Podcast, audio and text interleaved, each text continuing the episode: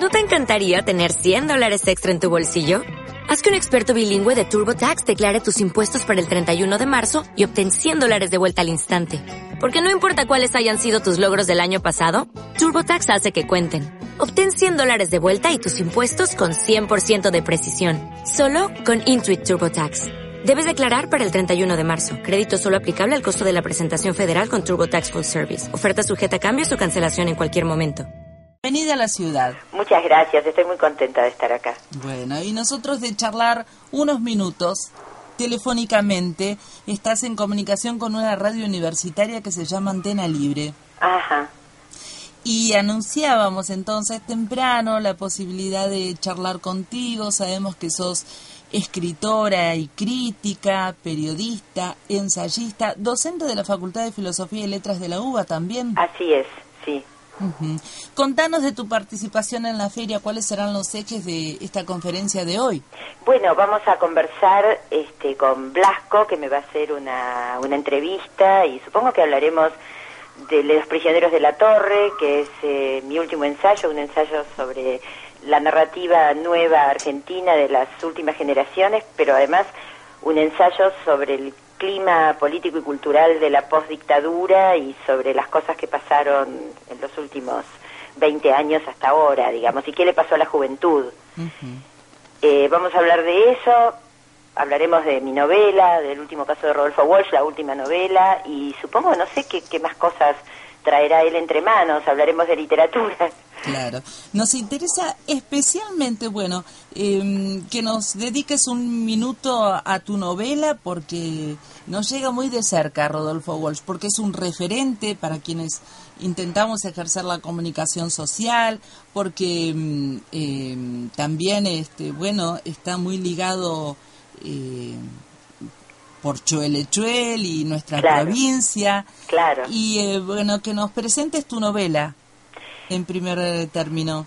Bueno, eh, el último caso de Rodolfo Walsh es antes que nada un thriller, es una un policial de acción y de espionaje que tiene a Rodolfo Walsh, al Rodolfo Walsh de Choel Choel, que después va a Buenos Aires, a La Plata, después a Buenos Aires, bueno, ese Rodolfo Walsh histórico es el protagonista eh, pero es al mismo tiempo un protagonista de ficción. La novela lo encuentra en un momento absolutamente definitivo y trágico de su vida, que es cuando él, siendo montonero y en la clandestinidad, escucha, escondido eh, y trabajando, haciendo inteligencia para montoneros, escucha la noticia del tiroteo en la calle Corro, donde históricamente, digamos, eh, murió su hija, ¿no? En la novela lo que yo me imagino es que hace una investigación. Y que hace una investigación alrededor de esto y esto arma una trama de, suspenso, una trama de acción, pero al mismo tiempo también creo que fue un modo mío de repensar eh, la década del 70, de repensar la lucha armada, de repensar eh, desde otros puntos de vista la militancia, por supuesto la figura de Walsh también, aunque no, la novela eh, se plantea como una novela ficcional, como una novela imaginaria.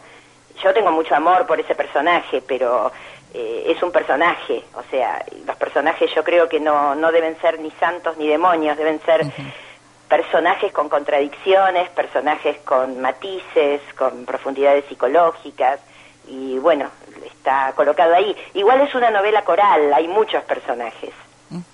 Entonces aparece un Rodolfo Walsh y qué otros personajes? Ah, bueno, el personaje fundamentalmente, eh, el más fiel en un punto de vista a la historia es Rodolfo Walsh. Aparece un, un antihéroe eh, que tiene una relación tensa y compleja y también solidaria con Walsh, que es totalmente imaginario, eh, pero que está inspirado en un personaje histórico que fue el coronel Mori Kenny, el que tuvo el cadáver de Vita en su casa durante, este, digamos, durante un tiempo y que tuvo que ver con, digamos, es el coronel que aparece en esa mujer, en el cuento de esa mujer. Ese, ese cuento a mí me tiró mucho mundo, me, me, me instaló en una cantidad de hipótesis, es un cuento impresionante esa mujer para mí es uno de los grandes cuentos de la literatura argentina, y eh, tiene una cantidad como de puntitas de iceberg donde uno puede imaginar muchas cosas. Y yo me imaginé un Koenig, que en mi novela se llama Koenig, eh, muy contradictorio, bastante chiflado en un punto y bastante interesante. Y me imaginé también una mujer para él, una hija para él. Y bueno, este personaje se vuelve una parte muy importante de la trama, porque repito, es una trama de espionaje, es una trama de, de acción. Después aparece un personaje inspirado, si querés, en quien fue su compañera en la última parte de su vida, Lilia Ferreira, eh, pero que tampoco es Lilia Ferreira, que se llama Lila en la novela, pero también es un personaje imaginario, eh, y aparece un personaje completamente imaginario, que es la, ex mujer de Walsh. Esto no es nada histórico, porque en realidad Walsh nunca terminó, el verdadero Walsh nunca se separó claramente de, de su mujer oficial, pero bueno, en mi novela sí, es una ex mujer que no tiene nada que ver con, con las realidades familiares de Walsh, ¿Qué más? De personajes, bueno, hay un joven, un joven que está haciendo la colimba, que está haciendo el servicio militar, que es un personaje fundamental, un muchacho de 18 años, que es otro de los héroes de esta novela, del cual no voy a contar nada porque rompería todo el suspenso, pero hay mucha, mucha tela para cortar en ese personaje. Eh, después aparece, bueno, una muchacha que tuvo que ver con, con este Manuel, en fin, es una novela, ah, y un represor, un represor eh, calculador y con ansias de, triunfo y de posicionarse en las internas de las Fuerzas Armadas, que es como el antagonista de todo esto y que también es un personaje complejo. Fue un gran desafío para mí, yo no quería construir, eh, digamos, eh, un malo con cuernitos. Yo no, no creo mucho en los malos con cuernitos. Yo, hay gente que detesto y que estoy muy feliz de que esté presa y que no jamás me sentaría a la mesa a comer con ellos, pero que como personajes míos, cuando son personajes, se vuelven seres con trasfondos psicológicos y, y, con, y yo me siento en el deber, digamos, de entender sus razones, aunque sus razones no sean para nada de mi agrado. Entonces, eh, ese personaje que se llama Odone, que es totalmente imaginario, es otro personaje fundamental en, en esta obra. Uh -huh. Bueno, nos hiciste acordar una canción de los fabulosos Cadillac, yo no me sentaría a tu mesa. Y también, eh, bueno, a este momento que estamos eh, atravesando en el país con el juzgamiento a, a los represores. Aquí en la región se están juzgando en un segundo tramo de juicios a más de una docena de represores y bueno, estamos ahí en las instancias de las audiencias en Neuquén. Mira, eh, yo te agradezco que digas esto porque incluso es muy interesante, además de que me parece fundamental y me parece una de las cosas más importantes para celebrar que pasó en este país en los últimos años, el, la decisión política de hacer justicia y de juzgar a los genocidas. Eh, hay una cosa curiosa, yo escribí esta novela, el último caso de Rodolfo Walsh, en una primera versión en los años 90 y fue absolutamente imposible, absolutamente imposible publicarla, entre otras cosas porque era imposible pensar todas estas cosas, ¿no? Pensar los años 70 porque la impunidad eh, estaba ahí eh, armando un tabú y llenando de culpa a todos los que trataban de pensar digamos que si el Estado no se hace cargo de hacer justicia, la culpa social es intolerable. Y bueno, yo creo que creo que la salida de esta novela y la recepción que tuvo tien, eh, eh, tienen que ver con las condiciones políticas que fueron posibles a partir de los juicios. Claro, claro que sí.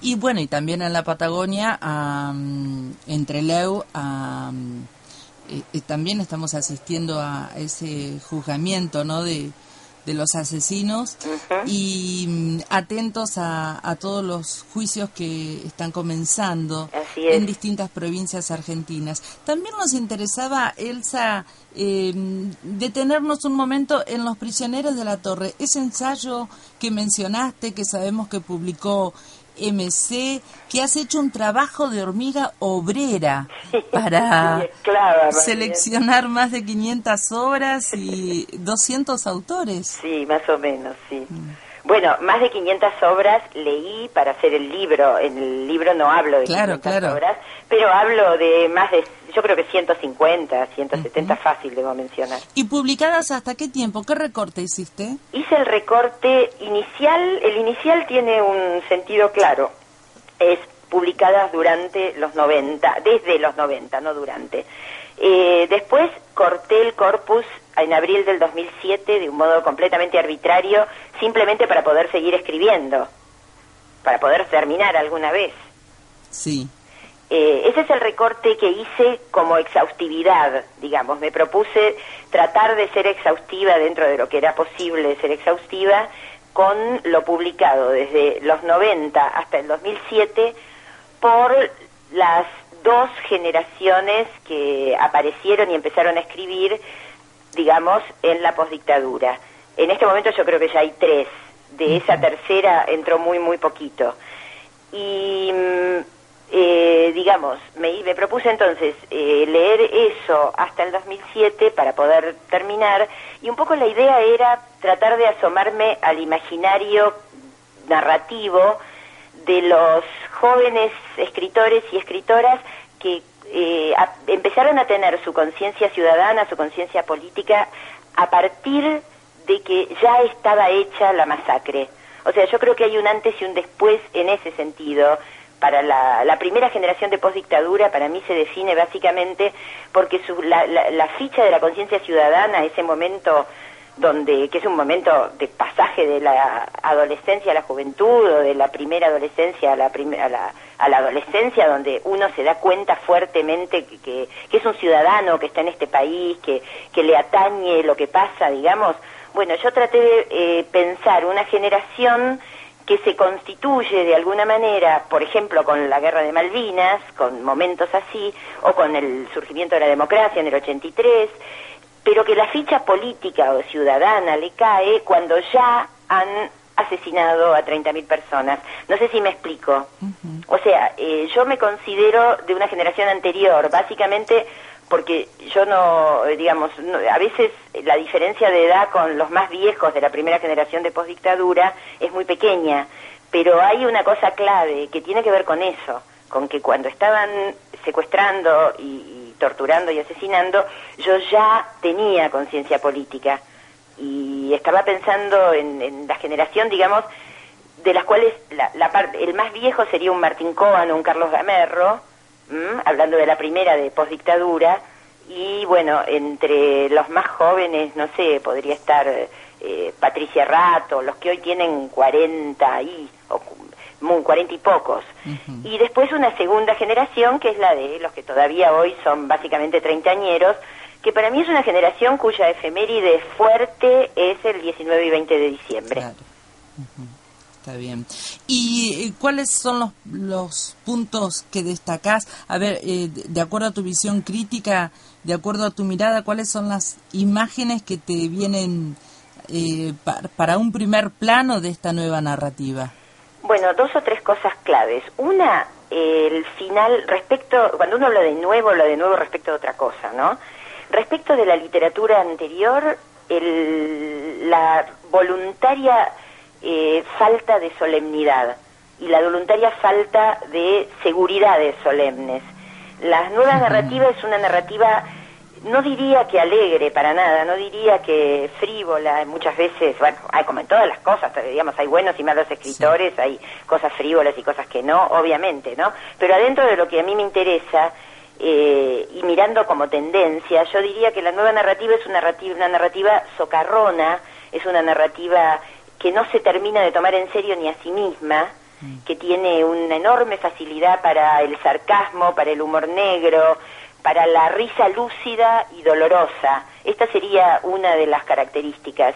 Otra característica, me parece, es que estos que yo llamo prisioneros de la torre, a partir de una, una metáfora generacional muy especial, y digamos, lo que ven desde la torre, el paisaje de país que vieron, fue la falta total de horizonte.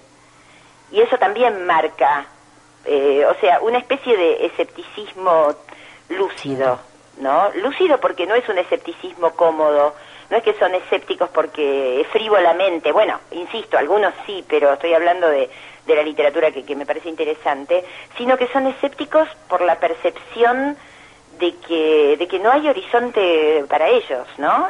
Y de que además el sentido primaveral de ser joven se lo llevaron 30.000 que nunca envejecieron y un país que dejó de apostar a, pensar su futuro, como, como, como se puede ver y como ocurrió muy claramente hasta el 19 y 20 de diciembre. Elsa, ¿nos recomiendas un par de escritoras nuevas? Escritoras para nuevas, sumar hay muchas y muy buenas. Bueno, a nuestra biblioteca. Sí, sí, sí. Voy a recomendar a una que supongo que se conocerá porque es una de las más conocidas y después podemos ir a otras que me interesan mucho menos conocidas. Pero eh, Samantha Schweblin, que es para mí en este momento uno de los narradores eh, más importantes, más interesantes y más talentosos de la Argentina. Samantha tiene dos libros, los dos creo que están en el mercado porque uno se reeditó por suerte, que el primero, y el segundo fue premio Casa de las Américas. Los libros son El núcleo del disturbio y Pájaros en la boca. Hace como un fantástico rarísimo que no se parece a nada, es, es muy interesante. Bueno, Fernanda García Lao, otra escritora muy interesante. Samantha es de segunda generación de postdictadura, Fernanda es del coletazo más joven de la primera, tal vez. Eh, Fernanda tiene varios libros, Muerta de Hambre, eh, me olvidé de otro que acaba de que salió hace poco, eh, la, no me acuerdo el nombre, pero Fernanda García Lao tiene novelas breves que verdaderamente son muy muy buenas. Después, bueno, a mí me gusta mucho Patricia Rato, que acaba de sacar una novela que se llama Trasfondo. Estoy hablando siempre de estas generaciones, ¿no? Sí, sí. Eh, pensando eh, me, gusta Alejandra Laurencich, también de primera generación de postdictadura, una narradora muy interesante. Eh, de las nuevas, nuevas, muy jovencita, eh, Azucena Galetini, que ganó un Fondo Nacional de las Artes con un, un libro de cuentos verdaderamente muy lindo, muy bien hecho. es una niña veinteañera que entre paréntesis, si me dejas pasar un avisito, eh, acaba de salir una antología que yo armé con escritores sub 45 que no figuran en Los Prisioneros de la Torre porque empezaron a publicar después. Es una especie de continuación. En esa antología, por ejemplo, hay un cuento de Azucena Galetini, entre otros escritores. Y mm, tiene cuento, tiene poesía, tiene teatro y tiene también crítica pero tiene crítica, eh, textos críticos que de alguna manera tienen algo narrativo. Es una antología que busca, incluso los poemas tienen algo narrativo. Por eso se llama Panorama Interzona, porque la sacó Interzona, una editorial que tuvo mucho que ver con la nueva narrativa. Eh, Panorama Interzona, antología de no, antología no, narrativas emergentes de la Argentina. Bueno, te agradezco enormemente y los oyentes también estos minutos de charla aquí en Antena Libre. Te ha tocado en suerte hablar conmigo, Elsa, nuestra especialista de literatura, Elsa, Elsa Tucat. No, no pudo. No, no, ¿Tenés una especialista? Claro, no pudo estar presente hoy en esta entrevista. pero, de fue muy interesante la charla. Se ha comprometido a, acercarse a la conferencia tuya y, eh, bueno, tener la posibilidad también de escuchar así que ah, para... es mi tocaya. Es tu tocaya. Por eso primero pensé que querías decir Elsa Drukarov, después me di cuenta que no. No, no, es Zulma, Zulma Tucat. Ah, Zulma. Claro, te digo, Elsa, nuestra columnista Zulma Tucat, ah, ahí eh, no pudo estar presente hoy aquí en la radio, nuestra especialista de literatura, por eso este, eh, es la la excusa que tenía, digo, que, que has tenido en suerte eh, estos minutos de charla conmigo, pero seguiremos atentos a, a, todo tu trabajo y te agradecemos este tiempo con esta emisora que es Antena Libre. Bueno, muchas gracias por la atención y fue un placer charlar con ustedes. Hasta pronto. Chao, hasta luego. Elsa Drukarov es escritora.